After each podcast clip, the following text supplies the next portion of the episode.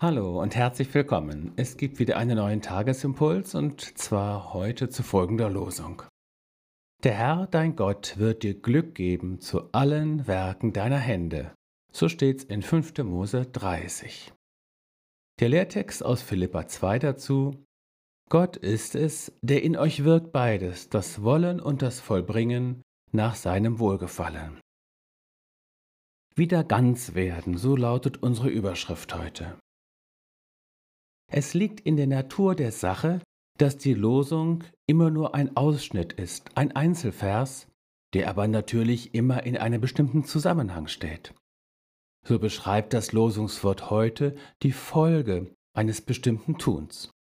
Damit es so sei, wie es die Losung beschreibt, muss eine Voraussetzung erfüllt sein, die wenige Verse vorher steht. Da heißt es, wenn du dich bekehrst zu dem Herrn, deinem Gott, dass du seiner Stimme gehorchst, du und deine Kinder von ganzem Herzen und von ganzer Seele in allem, was ich dir heute gebiete. Und dann wenige Verse später die Losung, der Herr dein Gott wird dir Glück geben zu allen Werken deiner Hände. Wie ein elektrisches Gerät erst funktioniert und seinen Dienst tut, wenn der Stecker in der Steckdose ist und der Strom fließt, so wird der Herr uns Glück geben zu allen Werken unserer Hände, wenn wir mit ihm verbunden sind. Und was das konkret bedeutet, nennt dieser vorausgehende Vers. Ich nannte es gestern mit Gott ins Einvernehmen treten. Denn nur dann werden unsere Werke zu Gottes Werken. Im Lehrtext beschreibt der Apostel Paulus einen weiteren Zusammenhang von Dingen, die zusammengehören. Unser Wollen einerseits und unser Tun andererseits. Allzu oft klafft das ja auseinander. Wir tun Dinge und lösen Dinge aus, von denen wir betroffen sagen müssen, das habe ich aber gar nicht gewollt.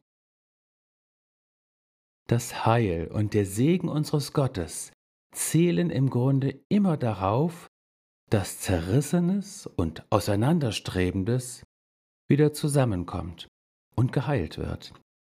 Grundsätzlich Gott und Mensch, Gottes guter Wille und das, was wir wollen, das, was wir als richtig erkannt haben und von Herzen wollen einerseits und unser Tun andererseits.